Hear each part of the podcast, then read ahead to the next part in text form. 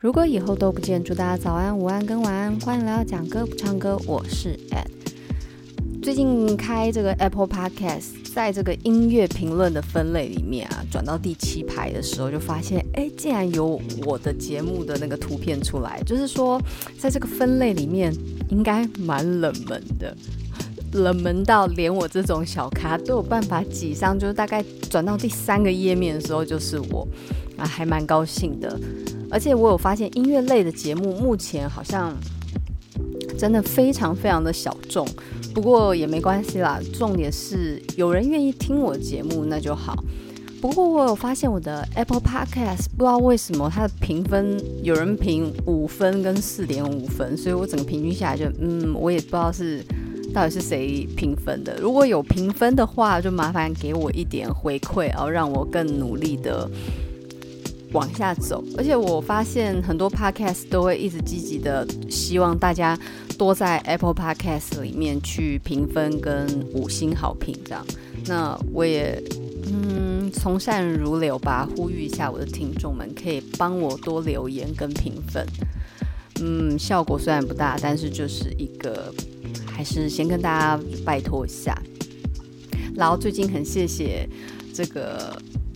M 先生还是小姐，应该是 M 先生吧，就是又留言去聊到他自己想到在这个以前也是从爸爸开车的那个回忆去连接到自己的音乐乐听的一个路程。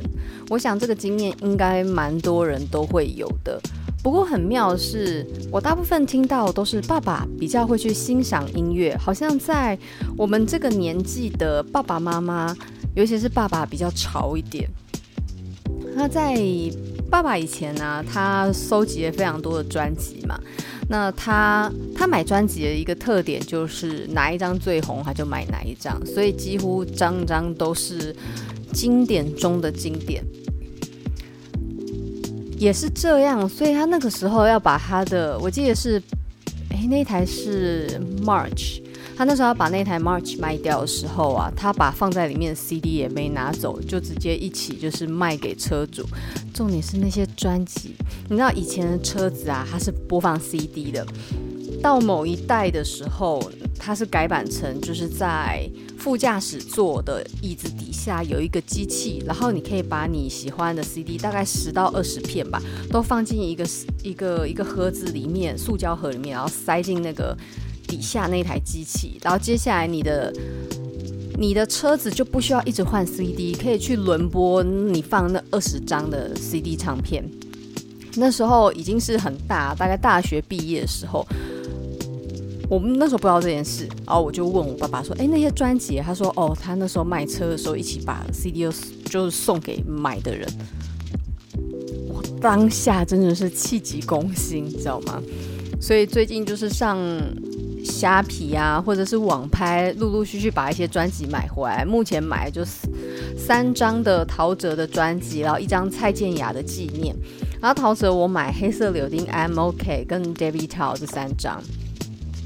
那当然，因为我自己是喜欢爵士乐，我就还要买这个呃 Paul Desmond，还有这个 Miles Davis，还有 Chet Baker，还有 Stan Getz，还有一个 Bill Evans，这几个很重要的哦，还有一个 Antonio Carlos Jobim，他们都是非常重要的爵士乐手。那如果你喜欢的是白人爵士，你可以听保罗戴斯蒙，好，就是这个那个 Paul Desmond。然后还有，如果你喜欢黑人爵士，那你可以听这个 Miles Davis。黑人爵士跟白人爵士特点是非常明显的。呃，白人在爵士音乐的诠释上比较含蓄，然后声音还有整个安排上会非常的纯净跟干净。甚至会多一点点个人情绪的一个轻轻流泻的那种温温柔感，而黑人的爵士就会更热情澎湃一点，悲伤跟喜悦都是比较夸张一点的，比较大方一点的。而如果你想要听白人跟黑人之间的那种爵士乐，你可以听这个 Charles Baker，他的音乐就比较趋于中间，也是非常有特色。那 Stam Getz 他本身自己花边新闻超多，所以他的音乐听起来就超级多情跟浪漫的。那当然是属于那种花心大萝卜式的，尤其他在演奏那个 Misty 的时候，你真的整个人都骨头会酥掉。好立体。那不过我要补充一下，如果你喜欢这个 Bossa Nova 的话，你可以听 Antonio Carlos Jobim。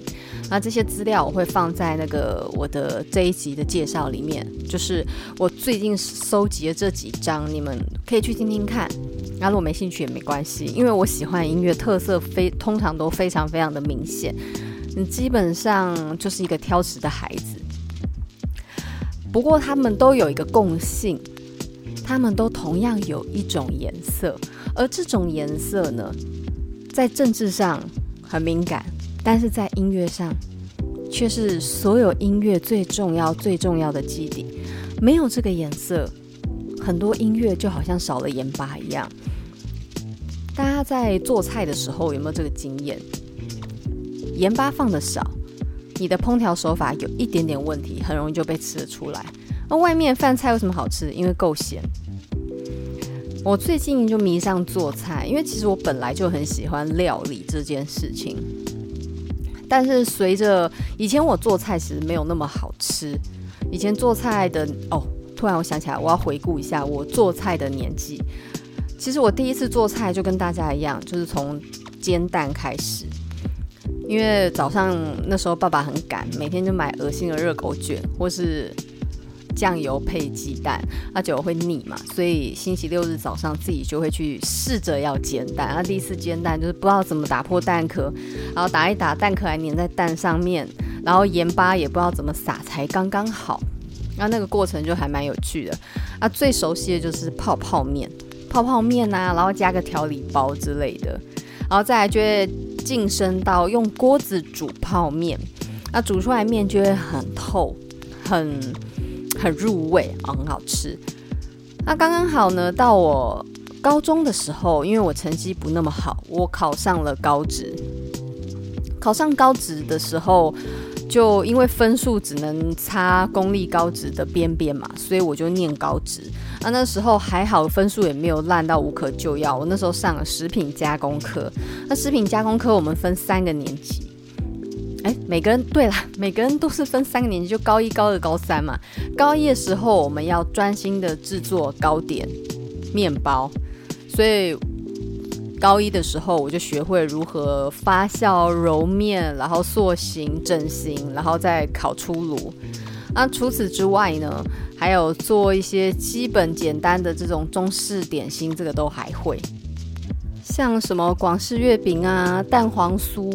或者是菊花酥，这个都还还有一点印象了，但现在要我做，我已经想不起来。菊花酥就是它包那，它用那个圆形的面团，然后包豆沙，压扁之后把它剪剪剪剪成很多花瓣，转转就是你把那个剪开来的那个三，有点像三角扇形的，把它转上来，让它豆沙炒上啊去烤，觉得很像菊花瓣一样，非常的漂亮。那时候记忆是这样。那到了大概高二的时候，要练习煮菜，中式料理，因为要考证照。我只考了烤面包证照，没有考中式料理，因为我觉得就没什么兴趣。但是从那个时候开始，对做菜就更有概念。以前大概国小、国中的时候，因为爸爸比较忙于工作，然后他本身其实就不是很居家的人。所以它大概就是台风天煮个泡面，然后加个青江菜跟肉片给我们的那种等级。那我自己呢，就是因为吃外面便当觉得很好吃，然后自己也会想试试看，就开始去。我那时候是从什么原因啊？哦，就是那种三立台湾台不是都有那种美凤有约这种的吗？然后就开始看。看那些料理啊，大概知道哦，要先爆香。那一开始煮菜也很惨啊，就是用五花肉做菜，筋膜没有没有敲开，然后整个肉缩起来，然后变成就是又油又腻又臭。因为猪肉你没有处理好，会有猪臭味。然后在炒菜的时候，不知道根要先根茎要先放，再放叶子，就一团丢下去，就变成说根很硬，然后菜烂烂的。像这样的，像这样的常常见这样，然后越做越熟练，然后到了高二的时候又学到正统的中式料理怎么做，就大概知道。但是厨艺这件事情，其实在以前来讲就是能吃而已。到最近我我我在思考啦，是不是我比较会调味？或者是说我对于食材特性掌握越来越熟悉，就最近做菜变好吃了，而且你没有那个盐哈，你没有那个盐巴，真的味道差很多。以前我做菜有一阵子很崇尚养生，就做出来的菜都没什么味道。那最近敢放调味，然后。哦，还有一个最重要，你做菜要好吃，要善用美纳反应。美纳反应是我从高中毕业到现在还唯一记得一个食品原理。美纳反应它就是有点类似焦糖焦糖反应，比如说你面包烤完，白面团会变成咖啡色的色的，或者是糖炒久会变成那种焦焦黑色的，当然你不能到黑色，黑色就不行。或者是你煎肉排，你如果有腌肉的话，你腌的地方就会。因为那个酱色上色，然后就会产生香味，这都是梅纳反应的一种，没有人能抵抗梅纳反应的。那你善用梅纳反应，你的料理就会非常非常的美味。食物如果没有盐巴，会少了鲜味。呃，如果食物没有梅纳反应，就会少了香味。那我们刚刚从头到尾一直在讲。音乐最重要的基底是什么呢？这个颜色到底是什么？这个颜色可以让音乐着产生鲜味，产生人生的况味，然后让音乐染上每个人独有的色彩，情绪的一个显现就是 blue，B L U E，蓝色。蓝色真的是音乐世界最重要最重要的颜色，在科普上面来讲，它是原三原色的其中一种。红绿蓝，这个大家都知道。然后它的波长是最短的。我们的天空是蓝的，水是蓝的。万里无云的晴天，一片湛蓝。然后这个辽阔海天一色，两种蓝色映照着，就会让你的心无比的放松沉静。我以前有个朋友，他来自蒙古。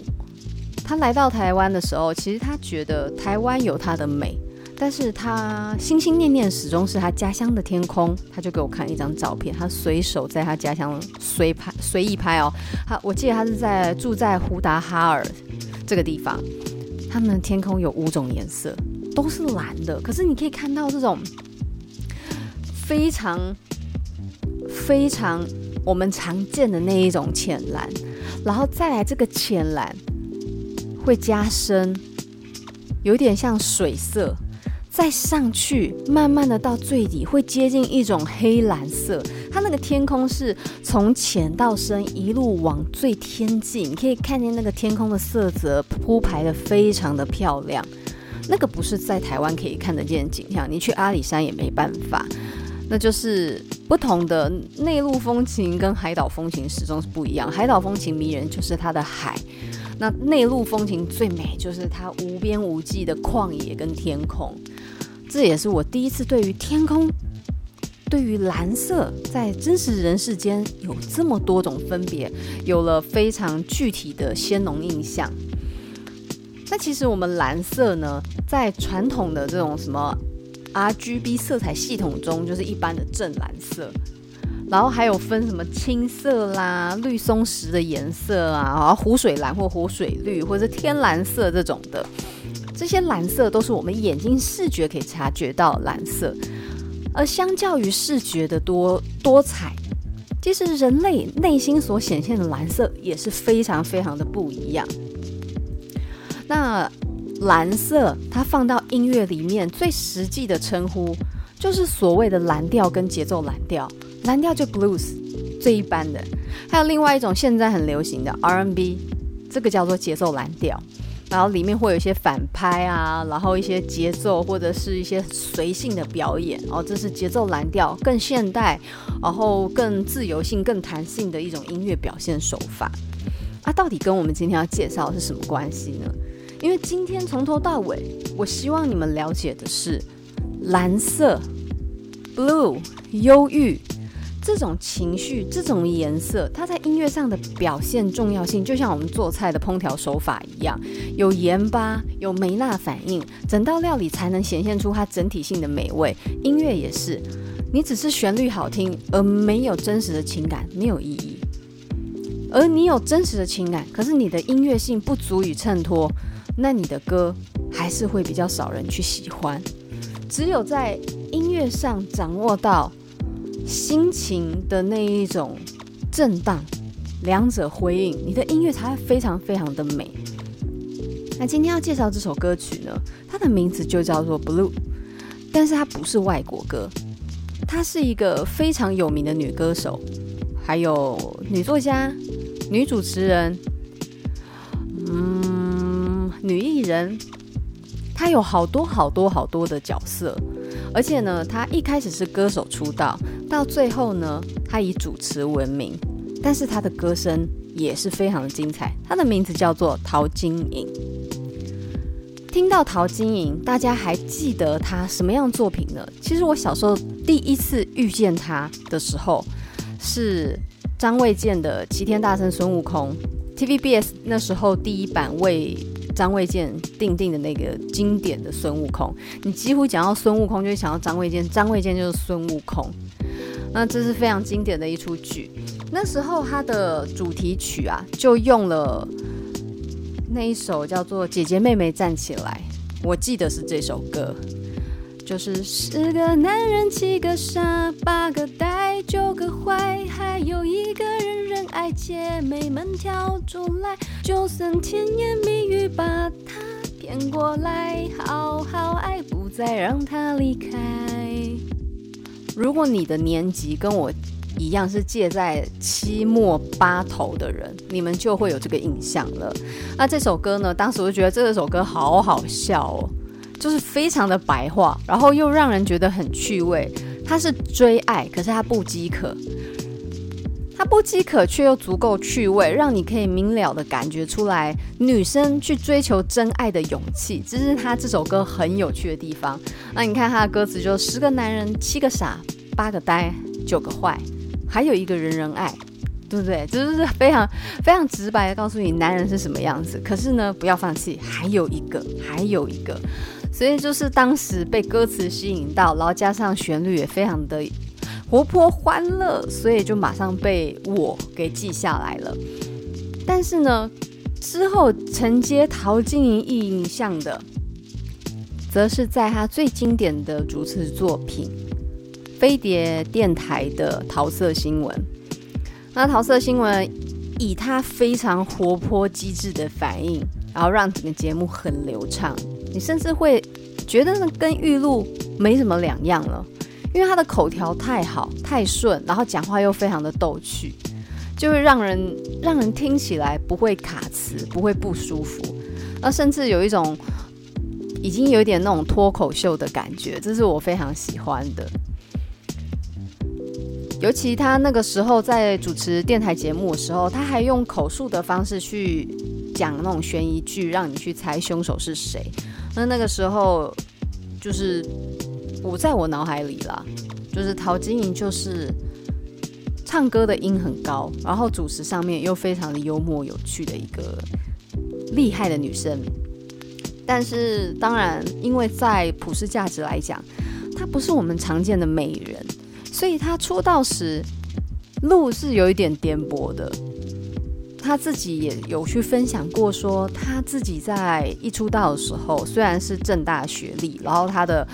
呃，脑袋啊，或者他口条都不错，可是因为他的外表关系，他并没有被被宝贝的那一种方式对这种出道。你会看他早期的 MV，真的就是，嗯，唱片公司是有心要帮他做作品，但是 MV 在选角还有那种运镜上面，我觉得没有那么珍惜他的感觉，然后不是那么很那么精致。但好在他的歌就是。真的很好听，然后他那时候也有跟他的大学学长，然后同时也是他的好朋友张雨生，有一首大家都会唱的《我期待》哦，这首歌大家都耳熟能详。其实我一开始是不知道这首歌的，是我有一个长辈，然后他每次去 KTV 就一定会唱。我期待有一天我会回来。对，这首歌大家都有都有印象嘛？就是如果你长期去投入在华语音乐的喜欢上，然后你听的音乐偏重流行的话。张雨生的歌你不可能不知道，然后现在想起来张雨生的离世，然后还有他现在传唱不止的《我期待》，你就会一直觉得他的人还是闪闪发光着。然后我对他对张雨生的印象最强烈的，不是《我的未来不是梦》，是那一首《口是心非》，然后有空会介绍给大家听。那主要是陶晶莹的歌声。超高，但是张雨生也超强，他们两个声音竟然是搭得起来的。那当然，陶晶莹她跟张雨生合作这首《我期待》，后她的声音是后置加上的，因为张雨生很早就因为车祸关系过世了。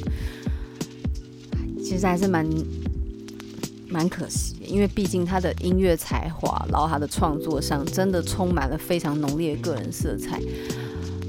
同样是音乐。他有张雨生的颜色，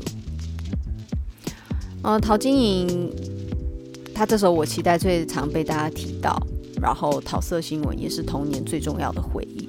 那今天要介绍这首歌，就是我刚有提到的《Blue》。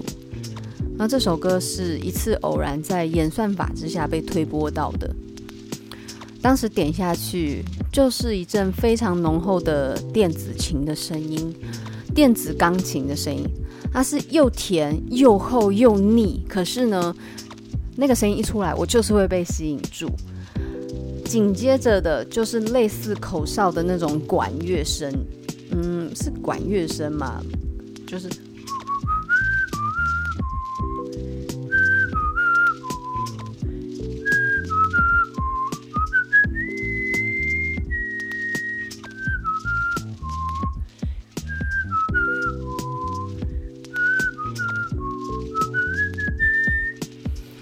它前面当然就是电子琴，然后萨斯风进来，再来就是像刚才那种口哨。当然它不是口哨声音，但是模拟那种感觉。OK，虽然在音乐专业性或者是乐理上面我没有很专业，但是老本行中文歌词我还略知一二。就来让我们好好认识这首很冷门，却是我每次去 KTV 必点的陶晶莹的《Blue》。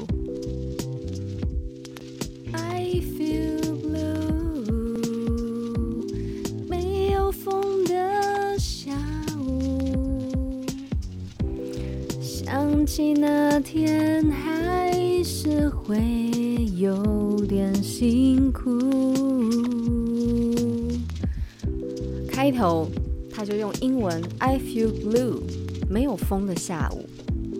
通常没有风，然后很明智的一个下午天最容易下雨，对吧？那这个没有风，其实也可以理解为没有出口的一个状态。我很忧郁。但是呢，天地并没有流动的可能，让我有一个出口去寄望新的心情。然后想起那天还是会有点辛苦。那到底什么事让他辛苦呢？我们就进到下一个段落。Oh so blue，恨自己太清楚，我有花。在眼前，就在后间，想的是你的笑脸。好，这一段他说：“Oh, so blue，多么的忧郁啊，恨自己太清楚。有时候会难过，并不是因为糊涂嘛。所以你看，郑板桥说人生难得糊涂。还记得以前港剧那个黄百鸣演的戏，我忘记是哪一部了。他跟他的。”呃，女朋友还是太太分手的时候，就把那个什么难得糊涂的那个房基把它拆一半，哈，你难得我糊涂，要把糊涂留给黄百鸣那个角色，就非常好笑。那难得糊涂是人世间的哲学，不要什么事都弄得好清楚，你会把自己弄得很痛苦。然后他说，我有花在眼前，我有一个美丽的蓝图、美丽的幻想在眼前，那是一个我希望的，却没办法达成的。酒在喉间，情绪吞吐在我的胸口，然后把酒喝下去，心事也被喝下去了。然后这一段你就会想起这个胡适他的经典的梦与诗。这首梦与诗讲标题非常的生疏，可是如果讲内文，我想大家都会有印象。醉过才知酒浓，爱过方知情重。你不能做我的诗，正如我不能做你的梦。醉过知酒浓，所有事情都要经历了才会感受得到。爱过方知情重，一份爱没有去认真的投入，你就不知道为什么这个人还在为此纠结。所以，你不能去理解我的情绪，我不能去书写出你写的文字，这都是每个人因为经历的不同而有不同的呈现。那要记得一件事情，如果你不能体会，那至少至少不要去批评。哦，现代人在做人处事上面，多少都带了太多的主观意识，可是却没有觉察出所有的遭遇跟际遇。会因为每个人的不同而产生不同的感觉。那所谓的公审，有时候截取了一个片段、一个画面，你要去觉诠释或者是解释，有上千百万种意思。可是你终究不在现场，然后终究你不是那个人，你也不知道为什么会有这样的状况。那副歌我们就继续下去喽。如果能在雨天，会不会有改变？也许你就永远在我身边。如果当时了解，看见我的暧昧，你会不会体贴的再多留一回？Come back again。这首歌非常的短哦，所以这歌是不会讲太久。但是副歌他说，如果能在雨天，刚刚是没有风，快要下雨的那种状态，那现在是如果的希望是，如果是在雨天那一天的时候，如果天气会是雨天，一切会不会有改变？所以为什么没有风的下午让他想起那天？因为那就是同样那天的天气，一样没有下雨。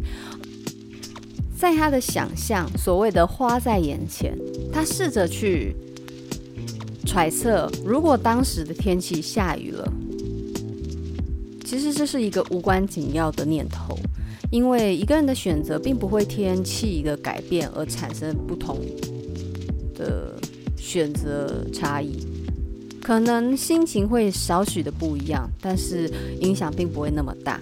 但是当你很悲伤、很忧郁的时候，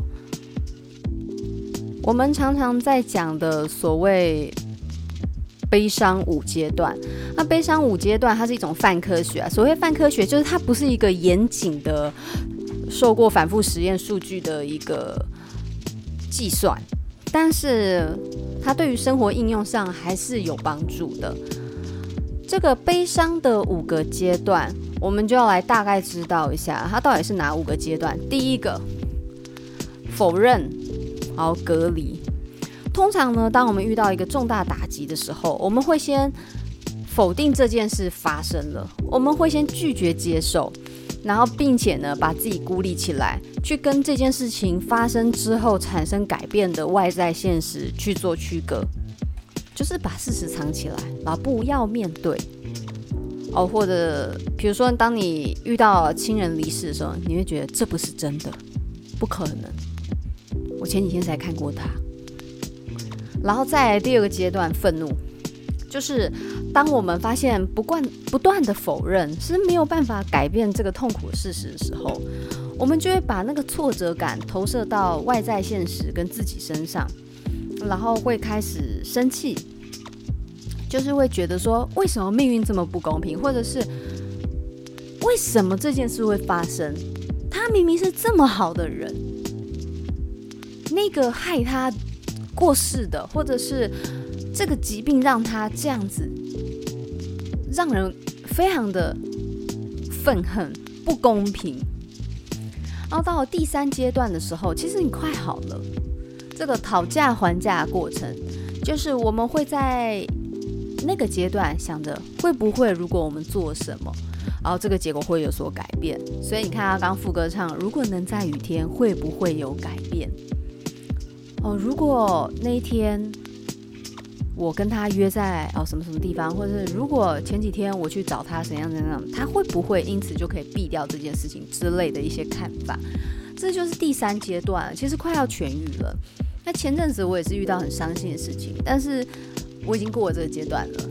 然后接下来进入到第四阶段，这阶段我也过了。所谓的沮丧，就是说你你拒绝，但是你已经面对，你面对现实，然后你也气过了，你也讨价还价，你也看开了，但是这个时候你会变得很难很难受，然后会觉得。他离开我了，一切都没有意义，就是这种感觉。我不管了，随便了，无所谓，没有希望，就是这种状态。那这个状态其实是好事，就是他即将迎来最后修复的最后阶段。但是很多人会卡在这一关过不去。接下来会面到什么阶段呢？我今天有些词汇卡，不过我不卡了，让大家原汁原味欣赏，就是真实的第一录音。所谓的接受。这个时期的我们啊，不会到对人生失去希望。我们可以理解分离有时，然后可以理解，虽然离开很痛苦，但是生活总是要过下去。那等于说你在沮丧这个阶段，你要试着去找回生命中重要事情。比如说你失去了亲人，对，他很重要，他真的很重要，很重要。但是你要记得一件事情。还有其他也很重要的也需要你。如果你离开他们，你就会变成跟那个让你伤心的人一样，使别人感到痛苦。我记得，呃，我们家的小兔子啊，就那只九岁多的兔奶奶过世的时候，其实我很快就走到了接受这个事情，但是不代表我不爱它。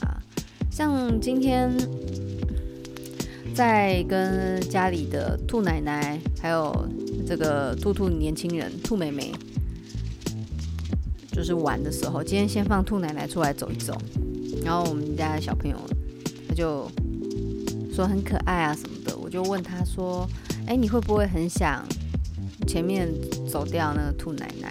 他说：“会呀。”我说：“我也好想他。”这时候小朋友就童言童语，他就说：“他说他已经去天上跟云朵玩了，他在天空玩溜滑梯。”然后听到这里的眼泪就流下来了，就是一样，还是很有感觉，然后还是很爱他。但是我还有这只兔奶奶、兔妹妹，还有我们家的家人，所以我很想他，我不会因此就追随他而去，但我依然爱他。然后想到他一样会哭，虽然在处理他过世的时候，我是非常非常的。顺利的把整件事情很清晰的把流程走完，然后让一切都很圆满，但是依然想。然后这个悲伤的五个阶段，就是非常典型的一段路程。走得过，你又变得更强壮了。你可以在悲伤之余保持活下去的勇气，好，这是很重要的。那这首还有一段转折。他唱：是谁走错了一步？谁又能不后？是痛心的、失心的、狠心的，再难挽回。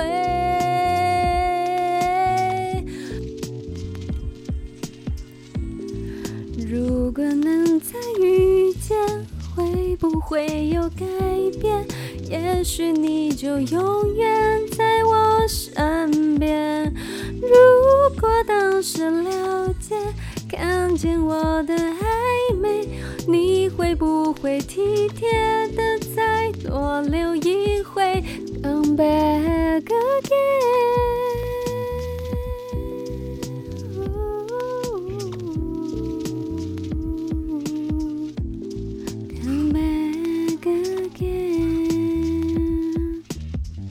这这首歌啊，它的副歌是充满了巨大的期待、巨大的伤痛。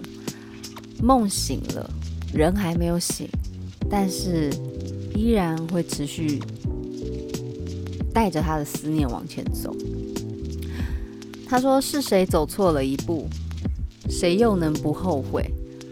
其实感情的来来去去都没有所谓做错这件事情，个性。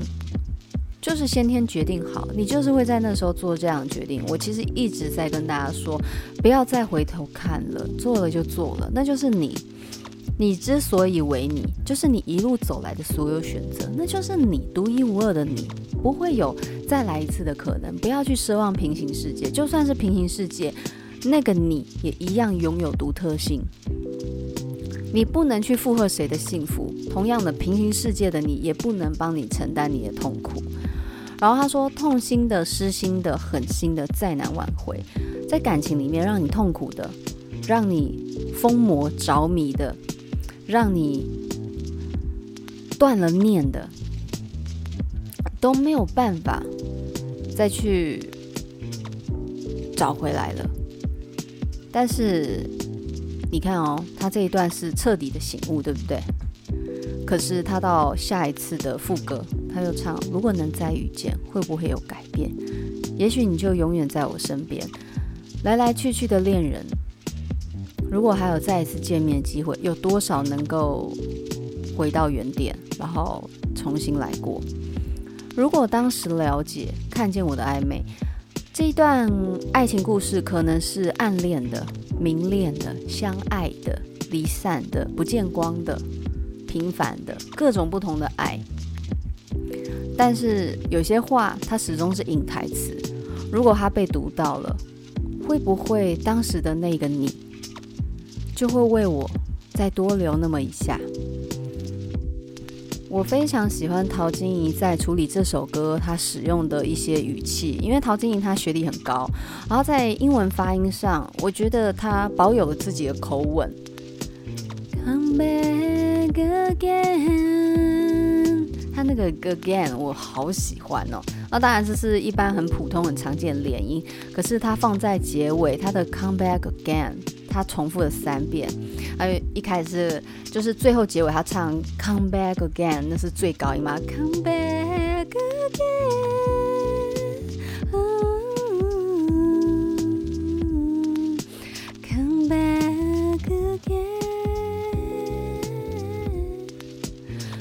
一路合音，然后最后结尾。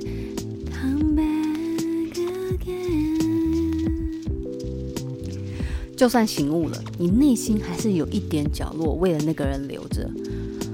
午夜梦回，辗转反复，夜不能寐，或是即使睡着了，那个人还是会隐约在你梦里出现。他会好的，然后他会成为你的养分，甚至变成一首歌。然后这首歌它的创作者就是非常非常的精致。为什么说精致呢？主唱者陶晶莹，作词者陶晶莹，光这两个就厉害了吧？陶晶莹她会唱也会写，包含我们上次讲的不再想念嘛，她其实写词都有一种自己的领悟跟小哲学，可是又不会太艰涩，这是其中的亮点。然后第二个亮点是作曲也很精彩，他是张清芳曾经的恋人兼音乐的制作。重要的推手哦，叫曹俊宏。那曹俊宏他学小提琴，又会画漫画，还会打鼓，还会创作词曲，然后担任乐手。他自己也会唱，然后甚至呢，他担任非常多重要的。歌手的一个制作者哦，重要成员哦，包含张清芳啊、苏芮啊、伍思凯、姜育恒、黎明、陶晶莹，这个江蕙、王芷蕾、郑怡、邰正宵、张飞、王菲、邓丽君、彭羚、刘嘉玲、刘德华、张惠妹、张信哲、费翔、刘文正、黄莺莺，这些名字都超大咖的，超可怕，是不是够厉害？是。他很厉害，呃，有空介绍张清芳那一首《等待》的时候，我们就会讲到这个人了。编曲也很强，编曲是谁？在陶喆的沙滩里面，我们提过他，吴庆隆，很有名的一个编曲钢琴手，然后他编过的所有音乐作品都会有非常非常柔和，然后如湖水清波摇动一样的美丽钢琴旋律，然后也会有这个弦乐编曲。你看，沙滩已经够好听了，然后现场演唱会改版真的是太经典，根本是两个作品都很顶级的作品。所以那时候看到这首歌制作者的词曲创作还有编曲等，就觉得哇，难怪这首歌深得我心，因为连制作人我都我都他们的作品我都蛮喜欢的。那今天的分享呢，其实这首 Blue 现在来唱就是可以很平静的去唱它。因为在悲伤无间段里面，走到接受的时候，慢慢可以坦然了，然后慢慢也可以往下走。在听这些比较伤感的情歌的时候，也会觉得，哦，对，我有过这种心情，很美的心情。其实忧伤是很美的，忧伤是一种艺术，然后它会让人变得很诗意，让你的眼睛。多了一些不一样的颜色，然后你在看这个世界的时候，会有更多很幽微的角度，唯有你自己独享。当你忧郁难过的时候，去享受它，它会成为你身上一种诗意的特质。那当然也不要沉浸过久，久了你会变成蓝色小精灵出不来。那今天的分享，希望大家会喜欢。我们下次见喽，拜拜。